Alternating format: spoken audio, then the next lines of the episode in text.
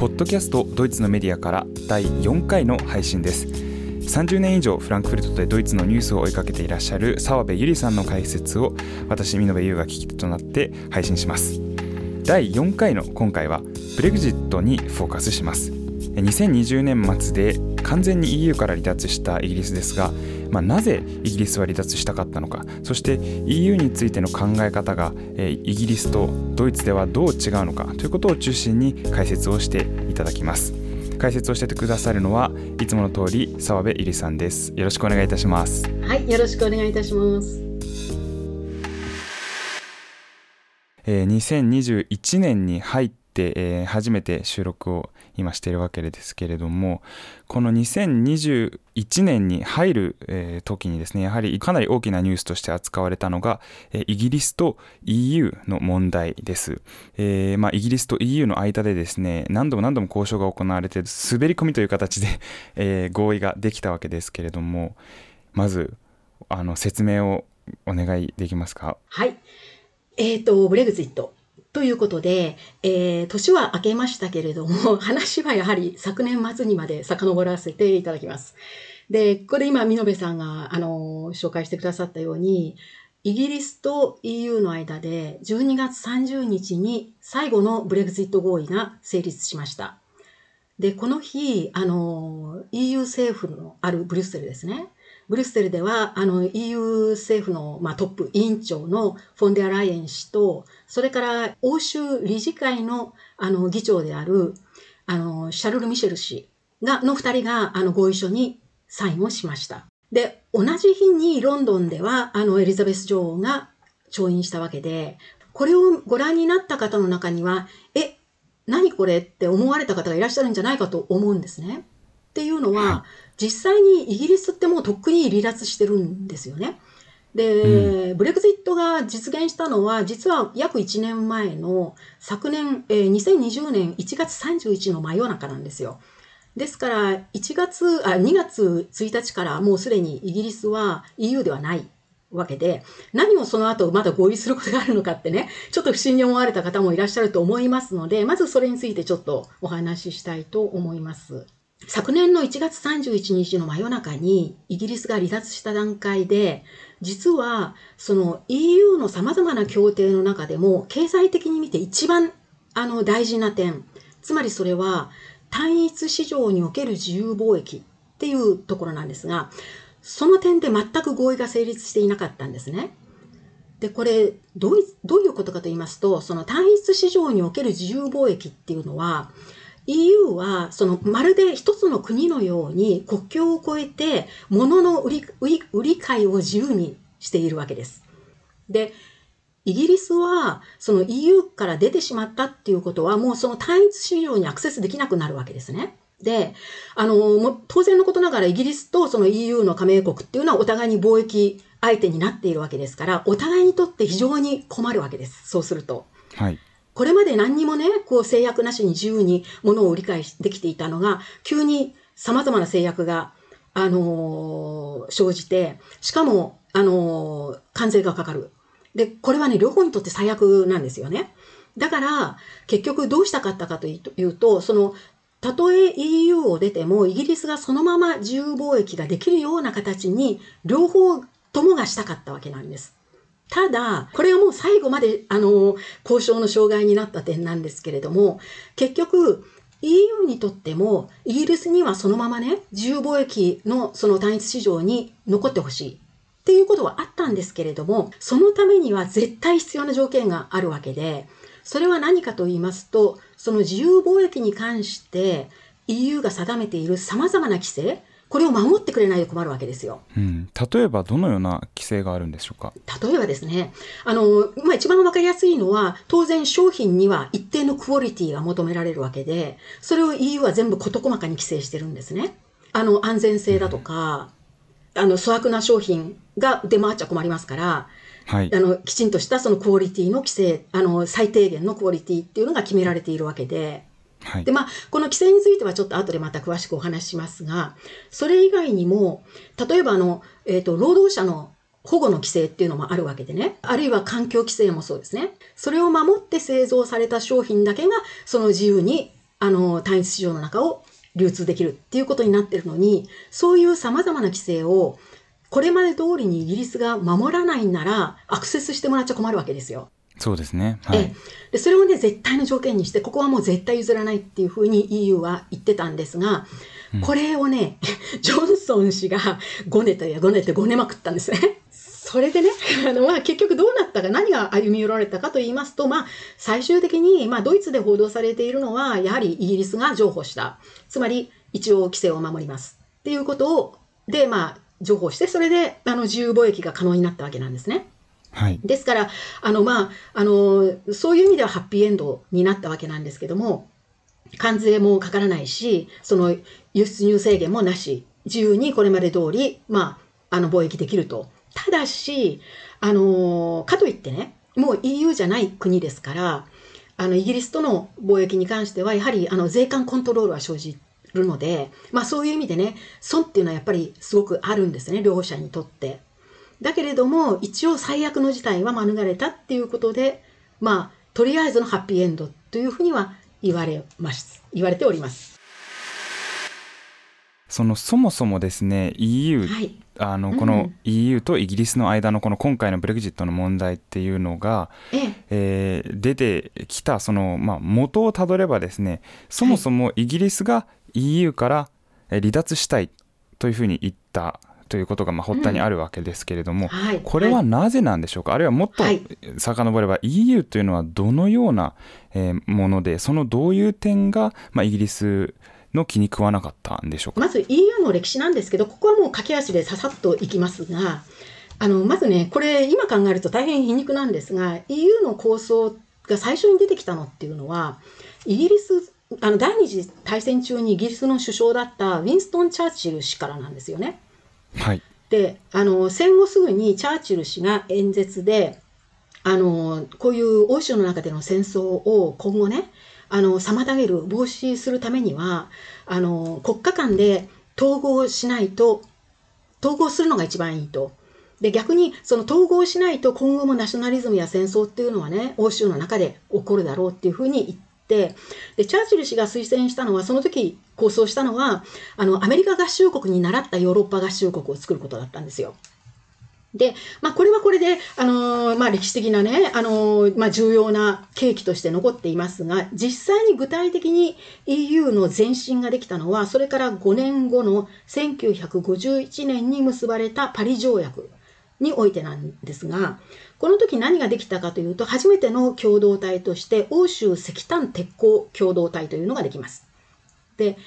なんで石炭鉄鋼なのかっていうふうに、あの、思うと思うんですが、当時、石炭鉄鋼っていうのは戦争のあの元だったわけですね。兵器を作る材料になって、それを取り合ったりしてたわけですから、だからこの産業をね、まず欧州の中で統合してしまって、共有する。それによって戦争が起こらないようにするっていう目的があったんですね。あのー、本当に最後、最初まで遡るんなら、これが今の EU の最初の形、あの前進になるんですね。つまりその関税云々というのではないところから始まったんですね。そうですね。あの理由はもう一つ戦争をもう起こさないためっていうことです。うん、でここはね、はい、はっきりしてるんですね。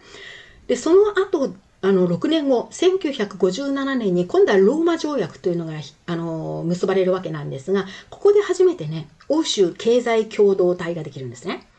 で、その経済共同体っていうのがまさに今の EU がやっている単一市場にしようっていうことだったんです。ただ、この時にはまだ6カ国、最初にあのあの加盟したのは6カ国だけで、西ドイツは入ってましたけど、イギリスはまだこの時点ではあの参加してません。はい、で同じこのローマ条約の中でもう一つ共同体ができてるんですが、それはあの原子力共同体、欧州原子力共同体というもので、これはあの当時まだあの50年代ですから、これから新しいエネルギー源としてまだ原子力にあのかけるこう熱意っていうのがあったわけですよね。しかも冷戦中ですよね。そうです、そうです。はい、それで、えー、あのその原子力エネルギーを共有しようと。それで、あの互いのね、一緒にその経済を発展させていくために原子力エネルギーを一緒に管理し一緒にあの使っていこう役立てていこうっていう目的でできたのがこの原子力共同体この2つがローマ条約でできたわけなんですがその後になってね、イギリスが実はこれに参加するっていうのは、1973年になってからなんですね。で、その間にも、まあ、徐々に、あのー、まあ、もちろん西ヨーロッパだけですけれども、まだ、あの、冷戦状態ですから、えー、どんどん加盟国が増えていって、で、あのー、十何カ国になる、なったと思うんですけども、で、ちょっと時間が飛びますが、1992年、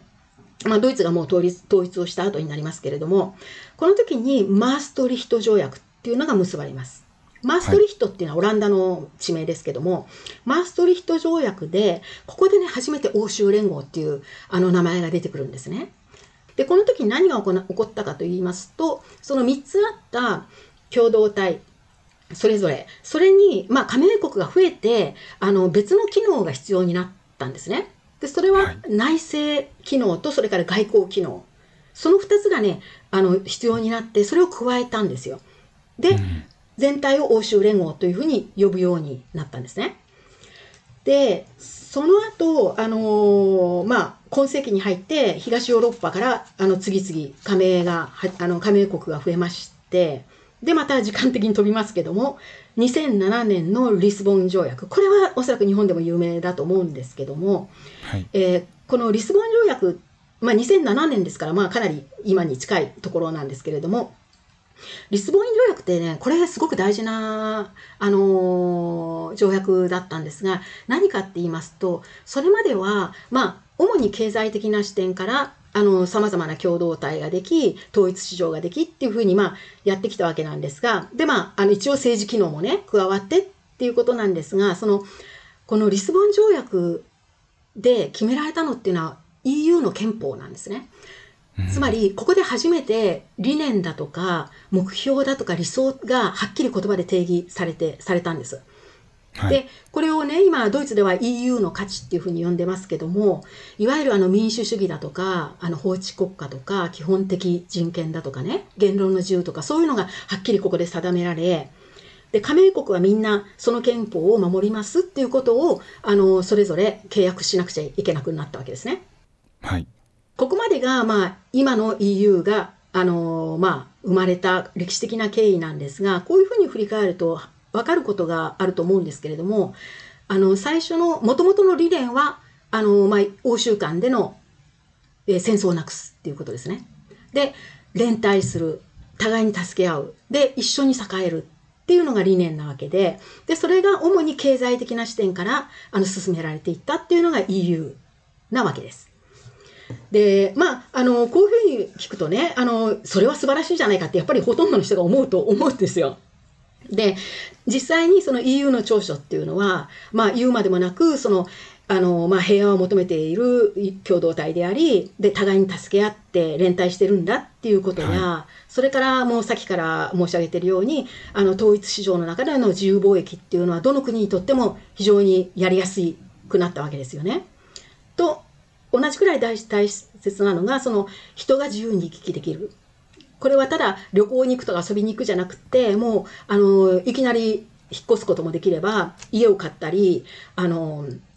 えっ、ー、と、仕事をね、別の国で仕事を見つけたり、留学したりっていうのがもうすごく自由になったっていう、そういうのが EU の長所なわけですね。EU にね、実際に暮らしている市民たちが一体 EU にどういう印象を持っているかっていうと、まずね、何やってんだかわかんないけど、とにかくね、EU の仕事っていうのはもうひたすらルールを作りまくるっていう、それに尽きるんですね。で、あまあ、ルールってね、簡単に言って、ルールって何かってことになるんですけども、まずね、そのルール自体にもうね、あの、等級っていうかね、様々な段階があるって多分、美濃さんもお聞きになったことないんじゃないかと思うんですけども、あの、まあ、EU のね、ホームページとかに入るとすぐわかる。すぐわかるって何がわかるかっていうと何もわからないことがわかるっていうね。本当にね、あの、言葉の使い方とかもね、すごく難しいっていうか、もう煩雑で、で、ルールって一言で言っても、例えばね、まず一番下に最初に来るのがね、オピニオンズっていうんですね。はい。で、オピニオンズって意見ですよね。で、これ何かっていうと、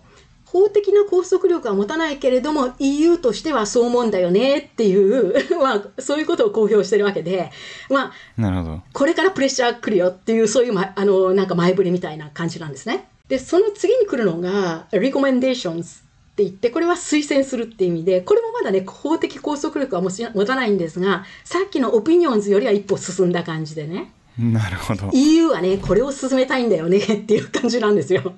でそうするとねああもうこれが規制になってくるのは時間の問題っていう感じになってくるんですね。その次に来るのが decisions でこれは決定っていうことなんですがこれはねあのただあの加盟国全体に向けて発するものではなくてすごくね細かいことで例えばある特定の国だけに対してあのまあ、これは本当に法的拘束力を持つんですけれども、はい、ここをこう改めなさいっていうのが来るんですね。あるいは特定の業界あるいは特定の企業に向かってそういうのが出てくる細かいことがデシジョンズって呼ばれるんです。はい、ただここまではね、まだそのデシジョンズの対象にならない国にしてみれば、もう無視できるところなんですが、その後に来るのが、すごいいやらしくて、あの、ダイレクティブスって呼ばれるんですが、これが、あの、日本語にすると指針って呼ばれるやつなんですけども、これ何かというとね、こういう方向に、あんたたちの国の法律を変えなさいっていう指令なんですよ。で、あの、加盟国それぞれもちろん自分たちの国にね、法律があるわけで、あの、だからそういうこのダイレクティブズってこう指針をね、言われても、もうすでにね、自分たちの国の法律はそうなってるっていうんであれば、もう何もする必要はないんですね。うん、でも国によっては全然そういうことは盛り込んでなかったっていうと今度その自分の法律を改正して盛り込んでいかなくちゃいけないんですね。はい、であるいはこう一つの法律の中にそれを盛り込んだら別の法律も変えていかなくちゃいけないことってあるじゃないですか。はい、ですごいね大変な作業になることもあってまあですからねこのダイレクティブスっていうのはかなりね時間的に猶予を持たせて何年の何月何日までに法律を改正せよっていうふうに来るんですね。うん、でこれはもう非常に厄介でもう大変大変な手間になるわけですその加盟国にとっては。はい、で最後に来るのがいわゆる EU 規制。あのレギュレーションズって呼ばれるのでこれはもう一斉に右向け右なんですね。はい、もう EU が規制を作って、だからもうすぐにこれに皆さん従ってくださいっていう、そういうね、いやらしい段階がありまして、で、私が知ってるのがこの5つっていうだけでもっとね、たくさんあるんじゃないかと私は思ってますけれども、まあ、じゃあ一体どんなルールを作ってるのかっていうことになるんですけども、まあ、あの、一番ね、わかりやすいのは、あの、農作物の規制ですね。で、野菜や果物のね、サイズを規制するんですよ。つまり、サイズですか？そうそう。あの、リンゴは直径何センチ以上、いちごは直径何センチ以上、さくらんぼは直径何センチ以上、バナナの直径何センチ以上っていうふうにね、サイズを、で、その規定に沿った商品だけが EU 市場の中を自由に流通できるっていうことなんです。で、多分ね、日本でも知られてる、まあ、これ一番有名な話なんですが、あの、キュウリの曲がり具合具合をね、規制したんですね。ねで、キュウリ10センチにつき何ミリまでなら OK っていうのをね、こういうの聞くと一体誰が分度器で測るんだって思いますけれども、はい、でもこのキュウリはねこれすごい悪名高いあの規制だったんですがこれねあの廃止されました今も。う ん、ただねりんごやいちごやバナナの直径は今でもね生きてますしそもそも多分ね食料品で EU 規制を免れてるものってほぼないんじゃないかなって思われるぐらいなんですけどでこういうルールがねもうあちこちの国でトラブルになるんですね。でその例をいくつかすごく面白いので いくつかお話ししたいんですが、はい、まず最初の事件がねデンマークのシナモン事件って呼ばれるものなんですけどもなんかね想像できます？すでに面白そうですでもなんかなんだろうって思われますよねきっとね、はい、想像できませんよねなんだろうって。でねデンマークのシナモン事件っていうのは実はねあのデンマークのね伝統的な菓子パンにシナモンロールってあるんですね。はい。であのパンの生地をこうくるくるって丸めてそれを輪切りに切っていってあの結局カタツムリのような形のねあのロールパンにしてでそのあの間にこうシナモンをたくさん振って上が砂糖がけっていう菓子パンでこれなんかデンマークのもう昔からある日本でいうとアンパンみたいなねそういう菓子パンなんですが、うん、ある時 EU がねこれを製造禁止にしようとしたんですよ。なぜですか？その理由があのシナモンってねこれはドイツでも言われるんですが成分にねあまり健康によろしくないものが入っているんですね。だからちっちゃい子供にあまり食べさせるなっていうのはドイツでもよく言われるんですけれども、で、このシナモンロール、デンマークのシナモンロールのシナモンの量が EU の規定を超えているっていうことで禁止しようとしたんですよ。なるほど。この時に、あの、デンマークはね、あの、反旗を翻したんですけども、その反旗を翻したその反旗がね、本当にあの、シナモンロールのね、柄の旗だったらしいんですね。旗を、旗を作ったんですか？そう、旗を作って、国内でね、その反旗を文字通り翻した。それで、結局 EU は1年後かなんかにその禁止をね、引っ込めたんですね。廃止したんです、やっぱり。で同じような事件がね南ヨーロッパでも起きまして、はい、南欧のオリーブオイル事件っていうのもね有名なんですね。これは何かと言いますとその、まあ、イタリアとかギリシャとかポルトガルとかね南ヨーロッパのレストランに、まあ、いらしたことは方はご存知だと思いますがレストランに行くとあのテーブルの上にあのオリーブオイルのあの壺が壺がとか瓶が乗ってるんですよね。はい、でそれはお客さんが自分でね自由にこうかけられるようにっていうことで、まあ、日本の醤油のような感じで置いてあるんですが、はい、そのオリーブオイルを入れる、まあ、あの結局テーブルウェアとしてあの素敵になるようにこうガラスの綺麗な瓶に入れてあったりあるいはあの陶器のねオリーブの絵が描いてあるような可愛らしい陶器のあのカラフェのようなものに入れてあったりするんですけどもそれも伝統的にそうなってるんですけどもそれをね禁止しようとしたんですよ EU が。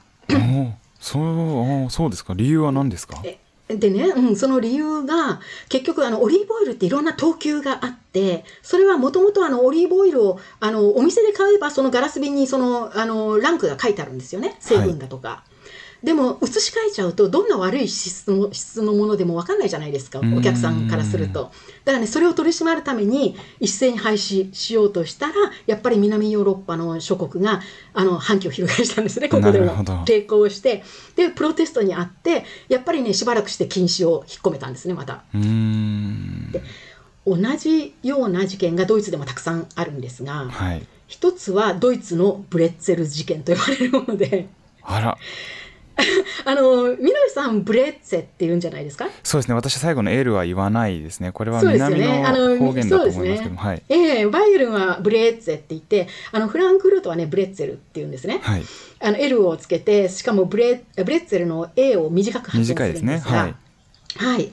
あのー、まあ、全国にあるパンで、日本だとプレッツェルっていうんですか？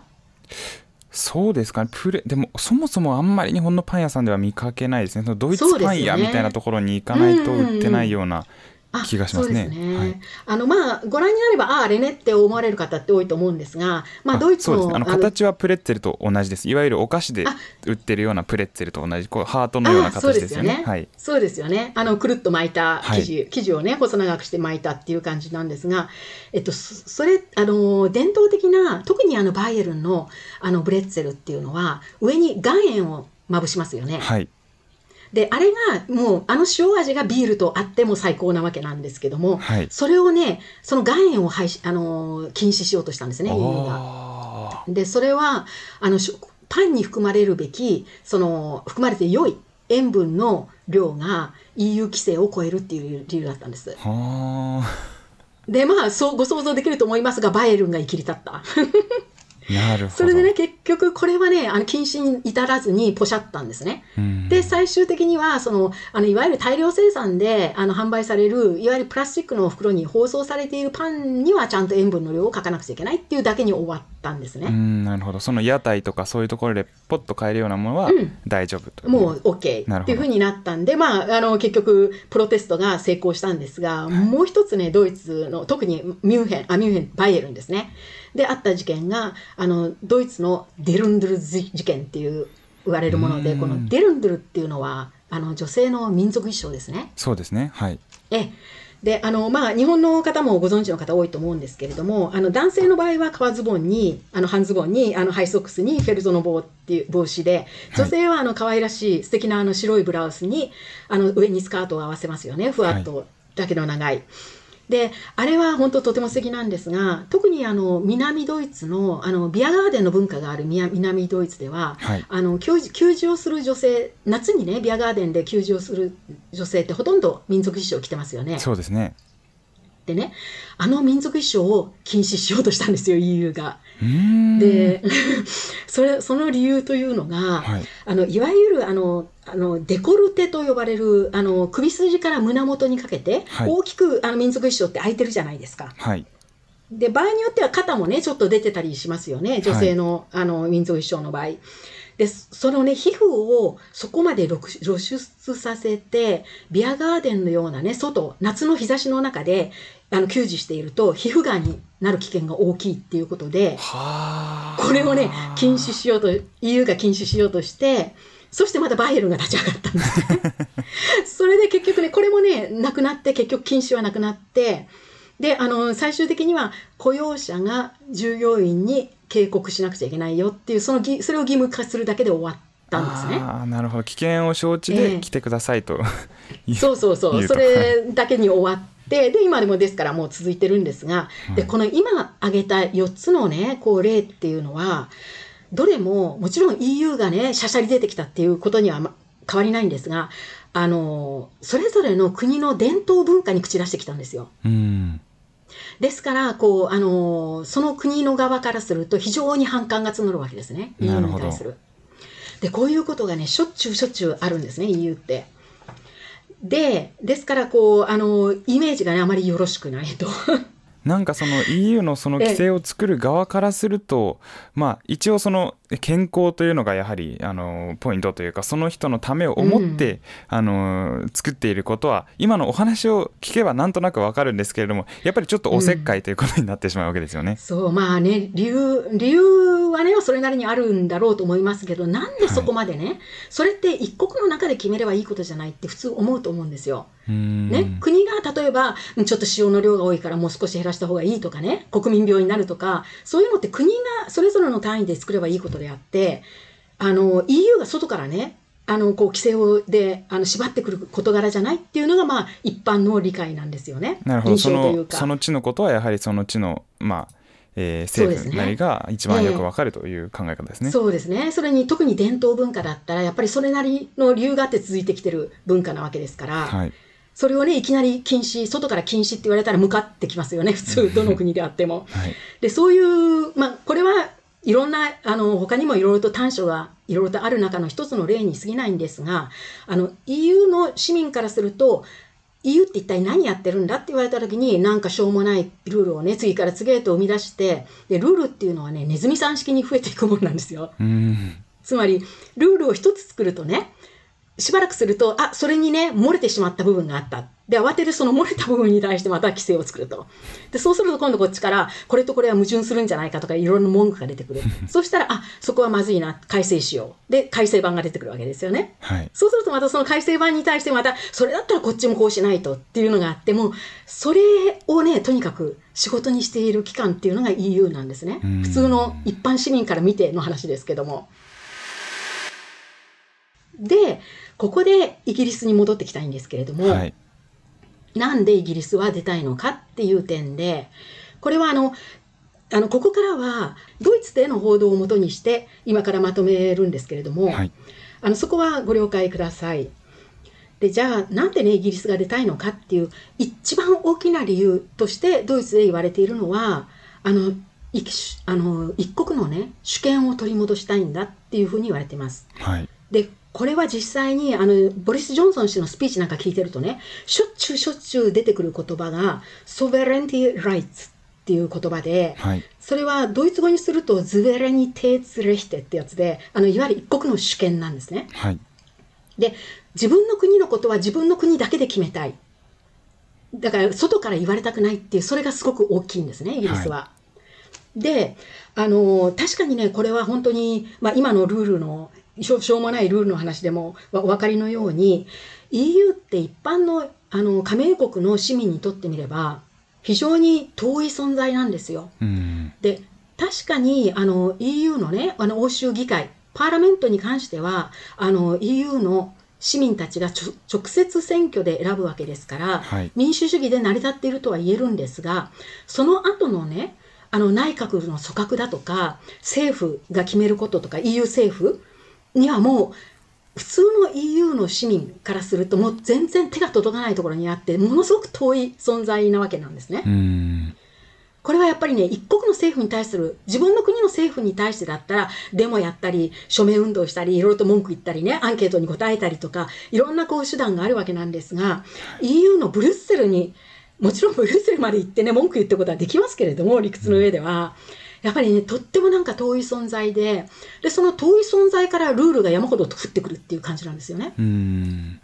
だからね、やはりあの、自分たちの国の将来を EU の手に握られてしまったっていうふうにイギリスが思うとしたら、それはやっぱりそれなりの理由があると思う、ドイツでも納得されています。はいそれがまず一つで、で、2番目がやはり経済的な視点で、それは、あのーあの、イギリスがブレグジットによって得たもの、もう EU にお金を払わなくていいとかね、その、救済金を出せと言われて、出せと言われることがもうなくなるわけで、それは、あの、大変にまあ助かることではあるわけですよね。はいでも経済的に言えばあのもうこれはイギリスも認めてますし EU でももうそう予想してますけどもイギリスの経済っていうのはすごくねブレグジットによってダメージを受けていくはずなんですねこれからしばらくは。少なくともしばらくの間はたとえあの関税がかからないにしてもさまざまなやはりこう税関コントロールってすごく大変な手続きがこれから始まるわけでというかもう始まってると思うんですがはいあのそのコントロールは復活しちゃったわけで、あのお互いに、あのまあ、えっ、と、人手はかかるし、手間はかかるし、時間もかかるし、お金もかかっていくわけですね、そういう手続きに。で、インフラは整えなえなくちゃいけない。で、しかも、まあ、あの、そういう面倒面倒な貿易が一つ面倒になると、今後その貿易がね、今までのように、こう、スムーズにはいかなくて、もしかしたら輸出や輸入が減っていくとかね、はいそういうことをあの考えると、絶対にあのイギリスにとイギリス経済にとってのダメージって大きいんですが、そういうダメージをイギリス側も覚悟してはいるけれども、長期的に見ると、それでも先ほど言ったようなあの主権を取り戻したい。自分たちが思うようにしたい。EU に払うお金があるぐらいなら自分たちのあの国内で使いたいっていう、そういう思いが非常に強いっていうことになります。以上がまあ2つ目の理由で、経済的な観点ですね。で、3つ目の理由が、あの、これはもうイギリスが最初からこう言ってたことで、あの、移民がを受け入れたくないんですね。うん先ほどもちょっと言いましたけども、自分たちが欲しくない人には入ってきて欲しくない。だはいから自分たちで制限したいっていうことで、それがまあ3つ目の理由。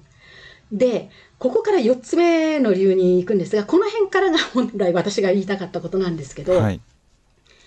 あの今までのはね、まあ、かなり具体的な、まあ、あの理由だったんですが、4番目にね、ドイツで言われている、なんでイギリスは EU を出たいのかっていう理由あの理由の一つに、もともとね、あのイギリスってヨーロ大陸との一体感がないんですね。うんで、あの、ヨーロッパの大陸の方では、やはりこう国境が続いていることもあって、なんとなくこう一体感があって、しかもあの戦争で領土がね、変わったり、国境が変わったりしてるわけで、ね、あの昔は自分の国と同じだったとか、そういう事情もありますし、はいやはり一体感ってあると思うんですが、そういうね、一体感ってイギリスにはもともとないんですね。うんで、これはただでも島国だからっていうだけではなくって、あの言われているのが、あの大英帝国の誇りがね、まだイギリスには脈打っていると。うんで、これ聞くとね、そんなバカなって、もしかして思う人もいるかもしれませんがね、これは私すごく納得できる理由だと思うんですけれども、はいこれはね、歴史的に見るとよくわかるんですよ。その大英帝国の終わりはどこかっていうと、まあ、極端な話ね、一番 あの直近が香港返還になるわけですけども、あれって全盛期の終わりぐらいだったわけで、もしかしたらその時までまだ大英帝国って呼ばれていたの、よ呼ぶことができたのかもしれないっていうぐらい、こう、別に大英帝国って滅びてないんですよね。うんだから、そのままね、その誇りがまだイギリス人のある一定世代以上に残っているっていうのは十分あり得ると私も思います。それでか、あの、先ほどのお話にもう一回戻りますが、えっ、と、まあ、今の4つ目の理由として、結局、あの、もともと連帯感ってないんですよね。あの、大陸との連帯感っていうのはなくて、自分たちは違うっていうふうに思ってるのがイギリスだっていうふうにドイツでは言われていて、だからね、ユーロも導入しなければ、時差もわざわざ1時間設けて、車はいつまで経っても左側通行で、ちなみに大陸は右側通行ですから、はいでね、あの重さとか長さの単位もね、まだいまだにポンドやフィートを続けてるわけですよね、はいイギリスっていうのは。で、大陸はもう全然違うわけで、だから、あんたたちと私はたちは違うんだっていうことを、あの、がすごくね、あるっていうのが、ドイツの見方なんです。もう一つね、ここからがもう本当に 私が一番言いたかったことなんですが、あの、5つ目としましてね、そもそも、まあ、今のそのゆあのこの精神的な基盤にとすごくそこから始まる話なんですけどもね。最初からイギリスが EU に求めていたものっていうのは例えばドイツが求めているものと全く正反対なんですよ。違うんですね。はい。でこれをお話しするためにあの一人政治家の名前を出しますがまはい。ずイギリスの EU に対する姿勢を表しているのがあの一番有名なのがマーガレット・サッチャはいーさん。サッチャーさんが政権を取っていたのはあのイギリスの首相だったのは1979年から1990年までででもちろんあの見延さんまだ生まれてらっしゃらない時代ですよね。でこの人亡くなったのはね割とそんなにあの前ではなくて2013年ですからそんなに昔じゃないんですが、い晩年ずっとあの病気で認知症は患ってもう表舞台からは消えてましたのでやはりこの首相時代のインパクトっていうのがそのままサッチャーさんの印象になってるんですけども、はい。でドイツあ日本でもね、まあ、サッチャーさんっていうと、まあ、鉄の女とかそういう言葉はおそらくあの見延さんもお聞きになったことがあると思うんですけれども、はい。ドイツでねサッチャーさんっていうとねもうある一定世代特に私ぐらいの世代の人にしてみればああはいはいはいあのセリフを吐いた人ねっていうぐらい有名なセリフが一つあるんですね。でイギリスがあの EU ではなくて当時はまだ EC と言われていましたけども EC に加盟したのは1973年ですのでサッチャー政権より前なんですけれどもサッチャーさんがその首相になって初めて出席したあの EC サミットっていうのが1979年にあの開かれるんですが、はいその場でサッチャーさんが言ったセリフっていうのがねものすごくインパクトがドイツ人にとっては強かったんですね。うんで何て言ったかというと「We want our money back」って言ったんですよ。うんつまり私たちのお金を返してよって EC に向かって言ったんですね。はいで私たちは私たちが返せと言ってるのはもともとそのコミュニティのその共同体のお金ではなくて私たち自身が払ったお金なんだだから返せって言ったっていうことででこれがねすごく強烈にドイツ人の記憶に残っておりましてうん今でもあの先ほど申し上げたようにサッチャーさんっていうとああはいはいはいあの金返せって言った人ねっていうね そういうイメージがあるんですよね。でこれがねあの、まあ、結局何を言いたかったかっていうと EC には散々お金をね払わされているでもイイギリスには全く利益がないだから返せって言ったのがサッチャーさんででねあの今でもドイツの歴史家は今回のそのブレグジットの話が始まったのはこのサッチャーさんがこのセリフを吐いた1979年からだっていうふうに言ってるんですね。なるほどで,、えーでこれでねもうすごくはっきり分かると思うんですけどもイギリスが EC に参加した、まあ、当時の EC 今の EU に参加したのはあくまで自国の利益が出るんならっていうことで参加したんであってでそもそもね加盟したその1973年もねどっちかというと嫌々だったっていうふうに伝えられてます。うんでね、ドイツがね、め ドイツが一生懸命説得したらしいんですね。まあ、当時の西ドイツですけども。はいそれで、あの、えー、とサッチャー政権とちょうどね政権があのダムダブっている時期があるドイツの首相でヘルムート・シュミットっていう人がいるんですがはい。この人はあのヘルムート・コールの前の首相で、えーとえー社会民主党つまり SPD の、ね、政治家だったんですが、はい。この人がね回想録の中で当時のイギリスとかサッチャーさんについてたくさん書いてるんですけどね。その中であのイギリス人のね気持ちの中にはヨーロッパには絶対属したくないっていう気持ちがあるっていうふうに書いてるんですね。うんで結局だから連帯だとか共同体意識っていうのはもう全然イギリスにはなくってただ経済的な利益自国にとっての利益があるんなら加盟してやってもいいけどもそうじゃないんなら早く出たいっていうのは昔からあって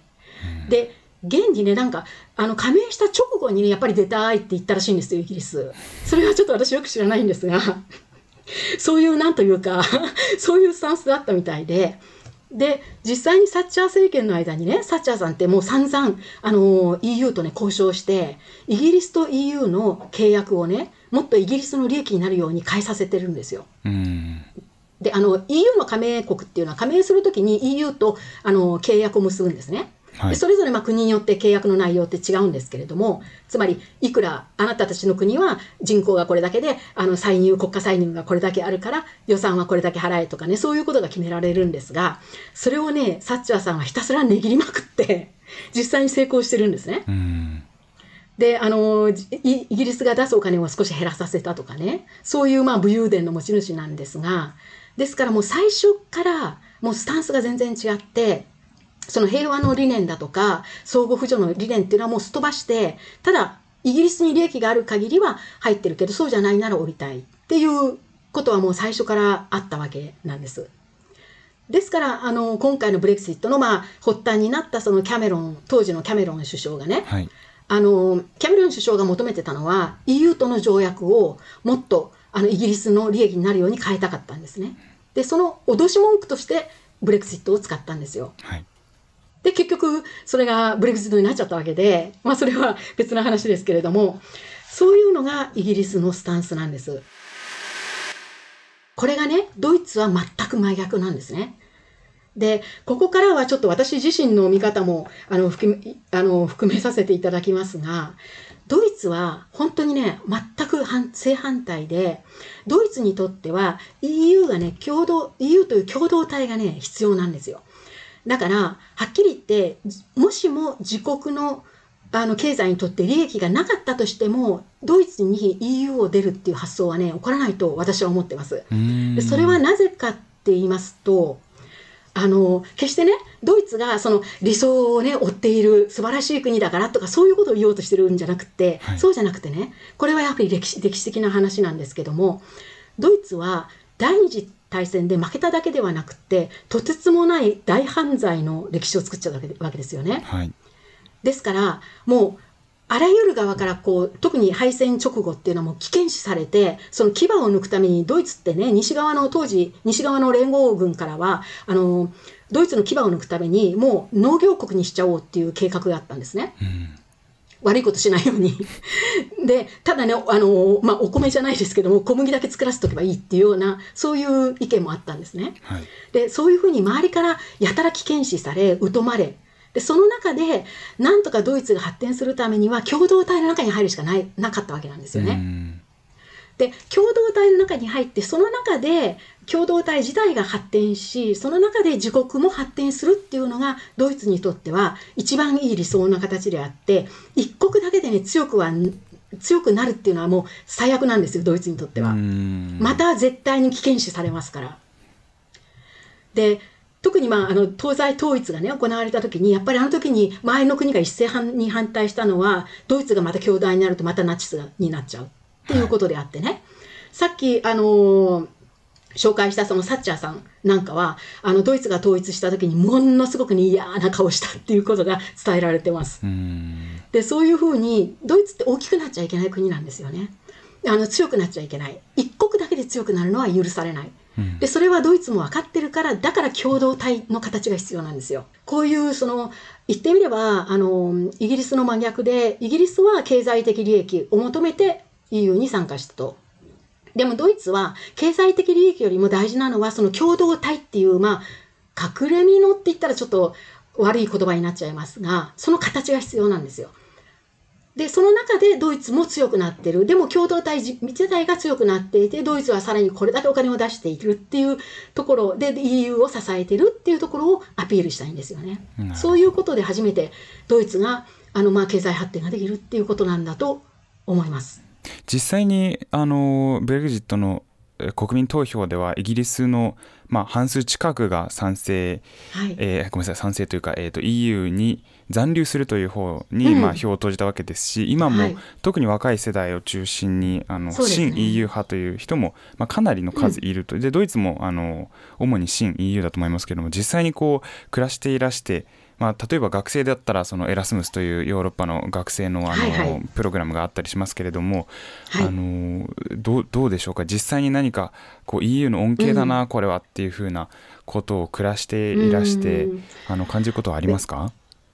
あのやはりねこうあのまあ、それは私はとてもいいことだと思ってますけど、やはりね、この政府の意図とまた別に、特に若い人の間では、その、やはり共同体っていう意識、連帯っていう、本当にもともとの EU があの作られた意義を、の、その価値をね、あの評価するっていうのはあると思います。これは本当にいい意味で。ただ、それと、